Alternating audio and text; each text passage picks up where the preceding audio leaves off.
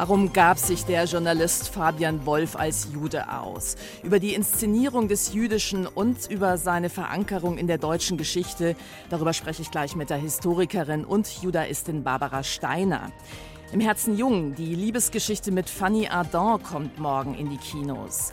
Das göttlich-weibliche, das besingen die Dexys in ihrem neuen Album The Feminine Divine. Ja, und der Rest, der steckt im Schlamm. Beim Auftakt des Wacken Open Air, da hilft nicht mal mehr schweres Gerät. Kultur am Morgen auf Bayern 2. Heute mit Andrea Mühlberger. Und nicht nur wegen Backen sind wir musikalisch heute ganz schön auf Speed. Dextroamphetamin hieß in den 80ern ein beliebtes Aufputschmittel der Szene. Nach ihm benannten sich die Dexys Midnight Runners aus Birmingham, deren Songs über die Wirkung von Stimmungsaufhellern allerdings weit hinausgingen.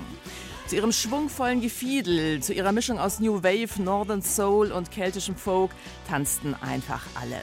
Mehr als eine Milliarde Streams später sind sie als Dexys noch immer im Geschäft. Und auf ihrem neuen Album The Feminine Divine sind sie so vital wie eh und je.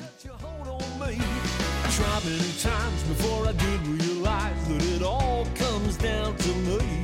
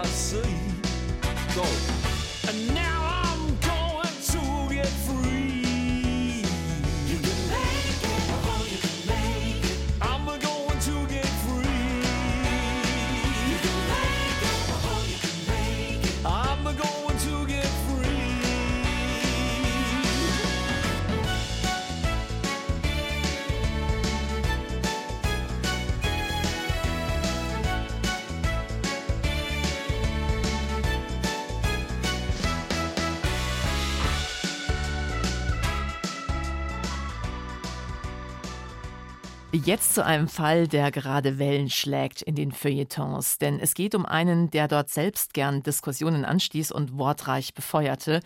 Es geht um den Journalisten Fabian Wolf. Wolf sorgte besonders in der jüdischen Gemeinschaft für heftige Debatten als, wie er vorgab, jüdischer Israel-Kritiker, was ihm im linken Milieu auch viele Sympathien brachte. Für die größtmögliche Empörung sorgte Fabian Wolf aber dann vor gut zwei Wochen mit einem sehr persönlichen Artikel in der Zeit. Seitdem steht nämlich fest, seine jüdische Identität, die war frei erfunden. Gestern gab es dazu nochmal einen Artikel in der Frankfurter Allgemeinen, der auch nahelegt, dass Redaktionen und Medienhäuser eigentlich schon viel länger von den Ungereimtheiten wussten. Warum Fabian Wolf so lange nicht aufflog als sogenannter Fake Jew und was es generell mit dem Phänomen auf sich hat, darüber möchte ich sprechen mit der Berliner Judaistin und Historikerin Barbara Steiner. Herzlich willkommen in der Kulturwelt. Guten Tag. Frau Steiner, der Fall Fabian Wolf, ein Deutscher, der eine jüdische Identität erfindet, das hat ja hierzulande eine gewisse Tradition. Wie würden Sie ihn einordnen? Ja, es hat in der Tat eine Tradition. Das das letzte Beispiel dieses Phänomens, das wir seit 1945 beobachten können. Damals waren es vor allen Dingen Täter, die sich versucht haben, in der Rolle des Juden aus ihrer Verantwortung zu stehlen und äh, mitunter ausgewandert sind als Juden nach Israel oder aber auch woanders hin. Ich bin sicher, dass es auch vielen gelungen ist, in der jüdischen Gemeinschaft unterzutauchen nach 45 hier. Ja, also das ist nichts Neues. Das Phänomen hat sich über die Generationen hinweg dann gewandelt. Also vorher war man selber dann der Holocaust-Überlebende. Danach wurde das Phänomen abgelöst von dem Child Survivor, ne, also mit zunehmendem Abstand zur Shoah und dem Fortgang der Generation. Also da wäre Will Komirski ein gutes Beispiel, der Schweizer Holocaust-Hochstapler, der dieses sehr berühmte Buch Bruchstücke 1994 veröffentlicht hat. Und ja, heute sind wir bei den Israel-Kritikern angekommen, den Fake Jews, die sich sozusagen als Israel-Kritiker hier hervortun. Welche Motivation steckt denn dahinter, hinter diesem Fake Jewism? Ich denke, die Motivation ist sehr unterschiedlich. Also ging es 1945 vor allen Dingen eben darum, sich aus dem Staub zu machen und vielleicht die eigene Haut zu retten. Liegen heute sicherlich ganz andere Motive zugrunde, wie zum Beispiel der Hang nach Aufmerksamkeit, das Suchen nach Aufmerksamkeit in einem Umfeld, das heute jüdisches sehr wohlwollend reflektiert. Und natürlich gab es auch immer wieder Menschen, die auch sicherlich mit psychischen Störungen sich in eine wahnhafte Vorstellung hineinfantasiert haben, jüdisch zu sein. Sie haben sich vor allem mit konvertierten Jüdinnen und Juden beschäftigt, haben auch eine Dissertation darüber geschrieben, wie diese dann ihr Jüdischsein inszenieren. Kann man das vergleichen mit dem Fall Wolf? Ja, ich nenne das immer so dieses Kontinuum. Ne? Das ist dann schon oft auch so eine Gratwanderung. Also im Prinzip, wenn jemand zum Judentum übertritt, dann ist er jüdisch und nicht wie Fabian Wolf ein falscher Jude. Was bei Konvertiten zum Judentum in Deutschland ganz stark auffällt, ist immer wieder diese Bewegung, dass man sich nach der Konversion eine jüdische Herkunft Familie noch hinein fantasiert.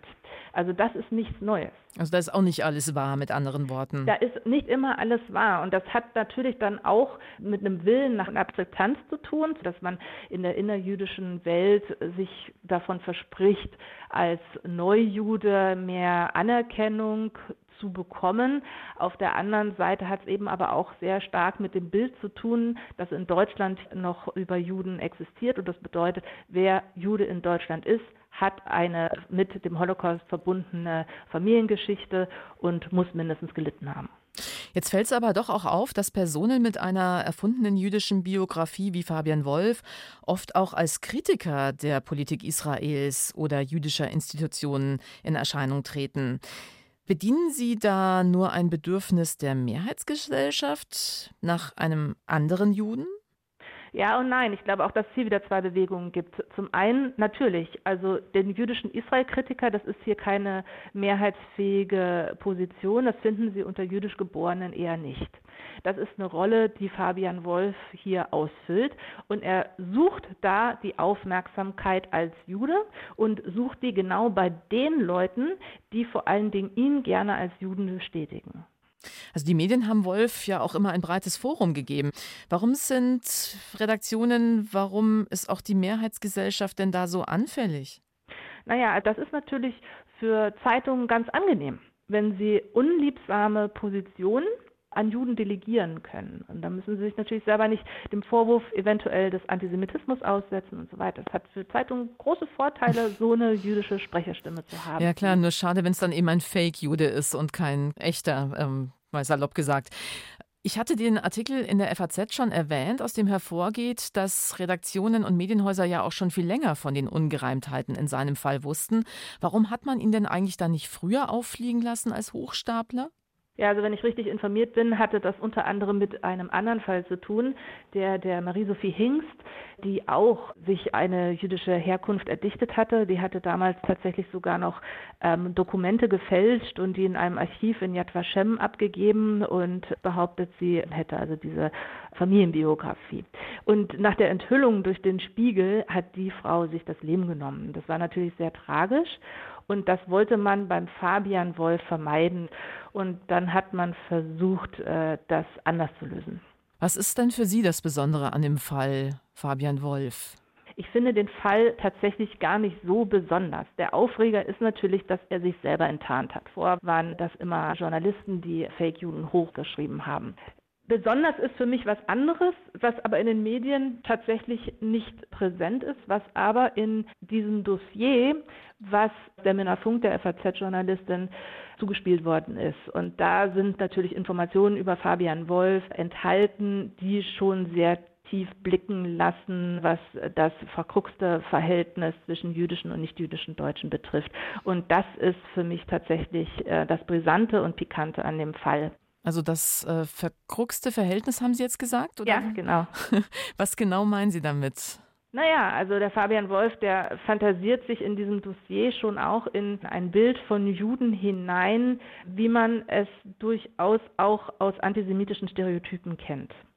Und das ist ja das Problem mit diesen Fake-Juden insgesamt, dass sie Bilder von Juden entwerfen, die so nicht existieren und damit die insgesamte Arbeit der jüdischen Gemeinschaft in Deutschland konterkarieren und stören. Und warum ereignen sich solche Fälle immer wieder in Deutschland? Naja, ich habe eine persönliche Meinung dazu. Das hat natürlich mit dem Verhältnis zwischen jüdischen und nichtjüdischen Deutschen zu tun. Auf der einen Seite wird heute jüdischem sehr große Aufmerksamkeit geschenkt. Daran ist an sich nichts verkehrt. Das Problem ist nur, dass es nach wie vor an der Aufarbeitung des Nationalsozialismus hapert und da insbesondere die individuelle Familiengeschichte. Es ist also viel leichter, sich als Jude neu zu erfinden, als anzuerkennen, dass man Täter-Nachfahre ist. Und solange das so ist, wird es immer schwierig bleiben. Wie geht man denn mit solchen Fällen der kulturellen Aneignung dann um? Ich glaube tatsächlich, es ist schon hilfreich, diese Trittbrettfahrer, wenn man so will, tatsächlich zu enttarnen. Auch diese Fälle wirklich aufzuklären, ohne Rücksicht auf Verluste. Es hilft ja alles nichts, weil der Schaden, der durch diese Form der falschen jüdischen Selbstdarstellung, wenn man so will, entsteht, doch größer ist, als die Dinge hinter den Kulissen zu klären. Auch wenn ich weiß, es gibt ja sehr viel mehr Fälle. Es ist ein größeres Phänomen. Die Berliner Historikerin Barbara Steiner und der Fall Fabian Wolf, herzlichen Dank für dieses Gespräch.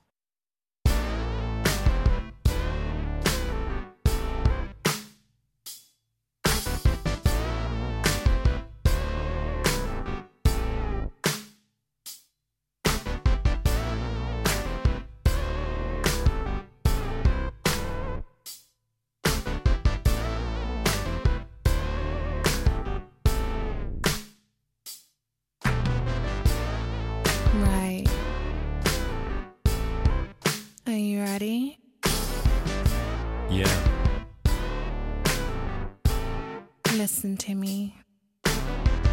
All right. These are the rules. These are the rules of our relationship. You serve me, and I do what I want when I want. All right? Okay.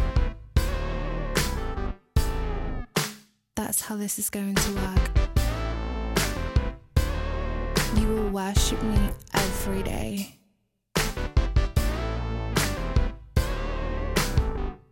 Because I am your goddess. Do you understand? I do. Are you sure? Yes, I'm sure. Okay. You're going to buy me sexy lingerie. You're going to help me get ready when I'm going out like tonight. Okay? Yes. Good. How do I look? Great. Powerful?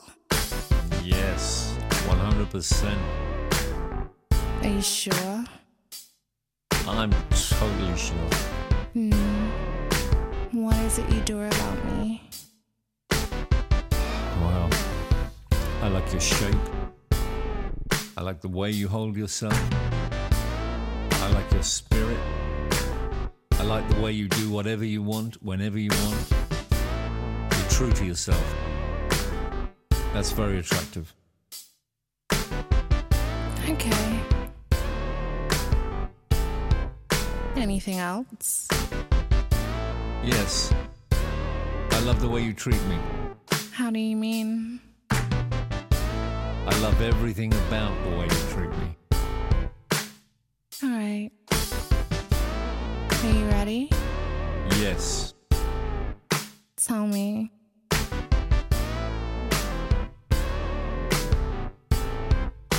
I'm not convinced you're ready to surrender. I want you to oh. convince me. All right. You serious? Yes, I am. Okay.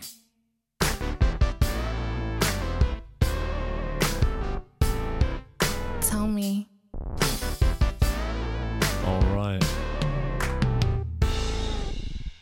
Vertonte Beziehungsarbeit. Die Dexys mit Goddess Rules aus ihrem neuen Album Feminine Divine. Was es mit diesem seltsamen Talk auf sich hat, das klären wir später in unserer Albumkritik. Sie hören die Kulturwelt, es ist 8.45 Uhr. In seinem letzten Film Auf Liebe und Tod inszenierte der französische Filmemacher François Truffaut meisterhaft die Beine von Fanny Ardant. Und die laufen noch immer über Leinwände. Im Herzen jung von Regisseurin Karine Tardieu kommt morgen in die Kinos. Fanny Ardant ist darin die Frau über 70, die sich alles leisten kann, auch einen Liebhaber, der deutlich jünger ist als sie kein Drama. Aber frei von Problemen und Hindernissen ist die Sache natürlich nicht, wäre ja sonst auch langweilig. Bettina Dunkel. Manchmal ist es nur ein Lächeln, ein Blick, der die Welt kurz stillstehen lässt. Oder ein Gespräch, das lange nachhalt. Wann und warum sich zwei Menschen ineinander verlieben, können sie oft nicht mal selbst erklären. Müssen sie auch nicht. Normalerweise. Ist ihre Beziehung in mehrfacher Hinsicht ein Tabubruch, wird die Sache komplizierter. Von einer solchen Liaison erzählt das französische Drama Im Herzen jung. Ich werde bald 71 Jahre alt. Lädst du mich zu deinem Geburtstag ein? Shauna ist 70 und wird von Pierre, einem 25 Jahre jüngeren Arzt, umgarnt. Er ist glücklich verheiratet, hat zwei Kinder. Und dennoch fühlt er sich wie magisch angezogen von dieser verwitweten Architektin, die mit der Liebe schon lange abgeschlossen hat. Sie ist kein Vamp, sondern eine elegante, in sich ruhende Frau, perfekt besetzt mit Fanny Ardant, einer der Grand Damen des französischen Kinos. Während ihrer Ehe wurde Shauna ignoriert und betrogen, ihren Stolz aber hat sie sich bewahrt. Ihre Unabhängigkeit trägt sie wie eine unsichtbare Rüstung, ihre Lebensdevise hat sie in ein Buch notiert. Ich möchte jeden Tag zelebrieren und mich vor keiner schmerzhaften Erfahrung fürchten. Mich nicht in einen Kern von gefühlloser Trägheit einschließen, dem Leben gegenüber kritisch bleiben, Fragen stellen und niemals die einfachste Lösung wählen. Ich möchte lernen zu denken, denken um zu leben, leben um zu lernen und das mit stets neuer Einsicht, Liebe und neuem Verständnis. Den Zauber der Anziehung inszeniert Regisseurin Karine Tardieu äußerst sensibel. Geschickt lenkt sie so das Publikum, dass diese sich urplötzlich und allen Widrigkeiten zum Trotz entwickelnde Beziehung zunächst von oben herab beurteilt. Erklärende Dialoge sind selten, viel funktioniert über nonverbale Kommunikation. Tardieu lässt Pierre vor dem ersten Date euphorisch durch die Straßen von Paris rennen, zeigt Shaunas glückliche Unbeholfenheit vor dem ersten Kuss in einer dunklen Seitenstraße, ihre Scham, den nicht mehr jungen Körper nach Jahren des Alleinseins wieder einem anderen zu zeigen. Potenziert wird das Auf und Ab der Emotionen durch das familiäre Umfeld der beiden. Pierre zum Beispiel will ehrlich sein zu seiner Frau, nicht im Verborgenen agieren, wie es noch Shaunas Ehemann eine Generation zuvor getan hat. Doch als er zur Beichte ansetzen will, wird diese schroff abgewiesen. Ich war gestern nicht mit den Kollegen unterwegs. Ich will das nicht wissen. Ich kann dich aber nicht anlügen. Klar kannst du das. Ich habe dich auch schon angelogen.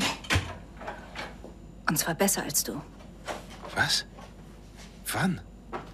Mit wem denn? Das spielt keine Rolle. Du bist der Mann meines Lebens. Und wir werden zusammen alt werden. Shauna wiederum ist hin und her gerissen zwischen dem eigenen Glück und der Sorge, ihre Tochter zu verletzen, die selbst seit Jahren Single ist und gerade eine Krise durchmacht. Und just in dem Moment, als Shauna aufzublühen beginnt, erhält sie eine lebensverändernde Diagnose. Vieles an Im Herzen Jung erinnert an einen Rosamunde Pilcher-Roman, insbesondere eine Szene vor malerischer Kulisse in Irland. Doch obwohl die Grenze zum Kitsch oft greifbar nah ist, fasziniert das Melodram bis zum Schluss. Großen Anteil daran hat neben der zurückhaltenden Inszenierung von Karine Tadieu die Chemie zwischen den beiden Darstellern. Arthouse-Star Melville Poupeau und die 74-jährige Fanny Ardant sind der Anker des Films, der auf die typisch französische Freizügigkeit verzichtet und stattdessen psychologische und gesellschaftliche Aspekte beleuchtet, die das Für und Wider einer Beziehung definieren. Allein schon diese analytische Perspektive macht im Herzen jung sehenswert. Ab morgen in den Kinos der Film Im Herzen jung. Und auch Kevin Rowland, der Sänger und das Mastermind der Dexys Midnight Runners, der ist ganz gut gealtert.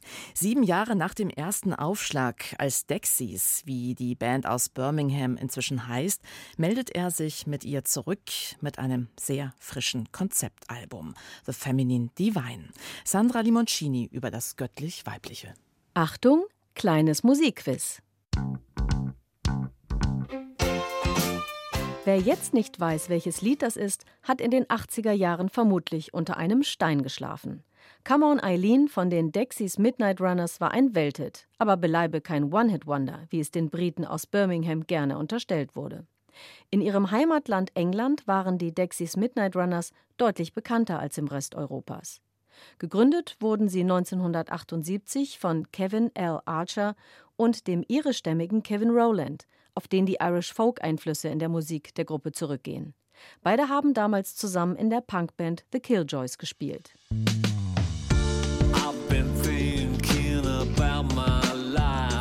The Feminine Divine ist das zweite Studioalbum, das unter einem verkürzten Bandnamen, nämlich Dexys, veröffentlicht wird. Und auch das erste neue Material der Pop-Veteran nach ihrer 2016 erschienenen Platte Let the Record Show, Dexys do Irish and Country Soul. Das titelgebende Stück The Feminine Divine bedeutet frei übersetzt das göttlich-weibliche und ist eine Art spirituelles Konzept. Das göttlich-weibliche sei das weibliche Gegenstück zu den patriarchalen und männlichen Anbetungsstrukturen, die lange Zeit die klassischen Religionen beherrscht haben.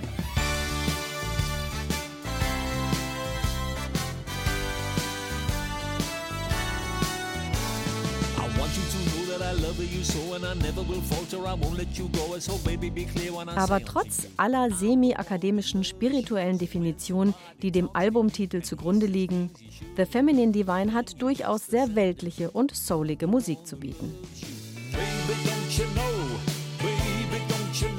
Für sein neues Album hat sich Kelly Rowland ausschließlich alte Hasen wie den Produzenten Pete Schweer ins Studio geholt – der seit den frühen 80ern mit den Pet Shop Boys, Duran Duran, Shirley Bassey oder The Jam zusammengearbeitet hat.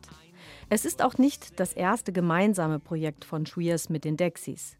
Unterstützt wird das Londoner Team noch von Toby Chapman, der ebenfalls seit den 80ern als Arrangeur für Stars wie Tom Jones oder Lionel Richie unterwegs ist. I'm kicking out.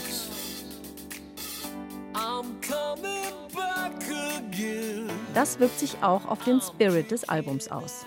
Es ist ein bisschen in den 80ern stecken geblieben und wirkt dadurch manchmal etwas gestrig. Was nicht schlimm ist, denn die 80er haben nicht nur modisch schon länger ein größeres Revival. Der Sound ist leicht, fluffig, manchmal soulig und dann aber wieder sehr modern. Wie beim Song Goddess Rules, bei dem Roland sich plötzlich vom launigen Northern Soul verabschiedet zugunsten einer lässigen Funknummer mit viel Sprechgesang. Goddess Rules ist ein Synthesizer-Loop in Endlosschleife. Passend zum Inhalt, Sänger Roland diskutiert darin mit einer Frau über die Regeln ihrer einseitigen Beziehung.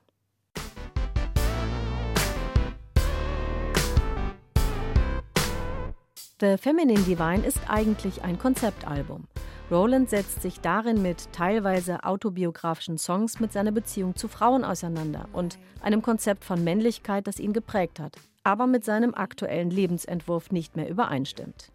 Kevin Rowland hat in Interviews erzählt, dass er die Erfolge von vor rund 40 Jahren und das damit verbundene Image mitunter auch als Ballast empfindet. Einer der schönsten neuen Songs ist sicherlich I'm Going to Get Free.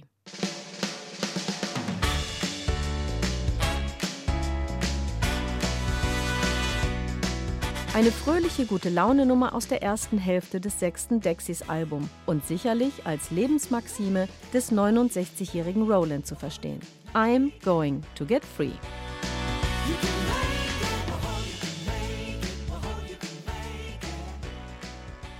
The Feminine Divine, das neue Album der Dexys. Und von ihren Party-Hits ist es nur eine kleine Reise zur größten Heavy-Metal-Party der Welt.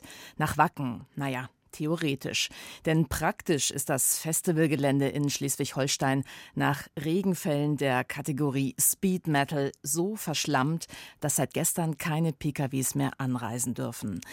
33.000 Fans hatten es da aber schon aufs Gelände geschafft. Und zu Fuß heißt es, da geht ja auch noch was. Wacken und Walken eben.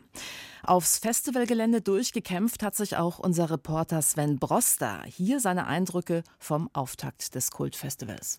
Land unter in Wacken. Der heftige Dauerregen der vergangenen Tage und auch der vergangenen Stunden hat das Festivalgelände und die Campingplätze in eine Schlammwüste verwandelt. Heute Nacht zogen die Veranstalter eine noch nie dagewesene Konsequenz. Wer jetzt noch anreist, kommt nicht mehr auf das Gelände. Die maximale Besucherzahl ist erreicht. Wie viele Menschen genau auf dem Gelände sind, teilten die Veranstalter nicht mit. Es dürften aber viel, viel weniger als 75.000 sein. Dass es hier nicht so läuft wie in den vergangenen Jahren, das deutete sich schon am späten Nachmittag an. Es durften keine Autos und Wohnwagen mehr rauf aufs Gelände. Und wer noch Richtung Wacken unterwegs war, sollte umdrehen. Das hatte auch die Polizei noch nie erlebt. Frank Matthiesen, Chef der Polizeidirektion Itzehoe. Also wir haben tatsächlich eine historisch einmalige Situation. Das hat es seit Gründung von Wacken nie gegeben.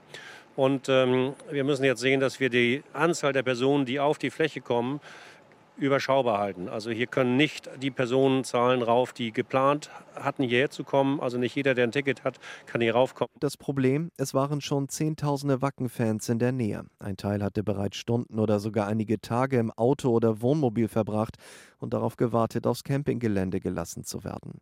Wie zum Beispiel die 19-jährige Jana Perenchova, die vorgestern mit Freunden und Familie aus Bayern nach Wacken gefahren ist und jetzt an einem Feldrand notdürftig ihr Zelt aufgeschlagen hat.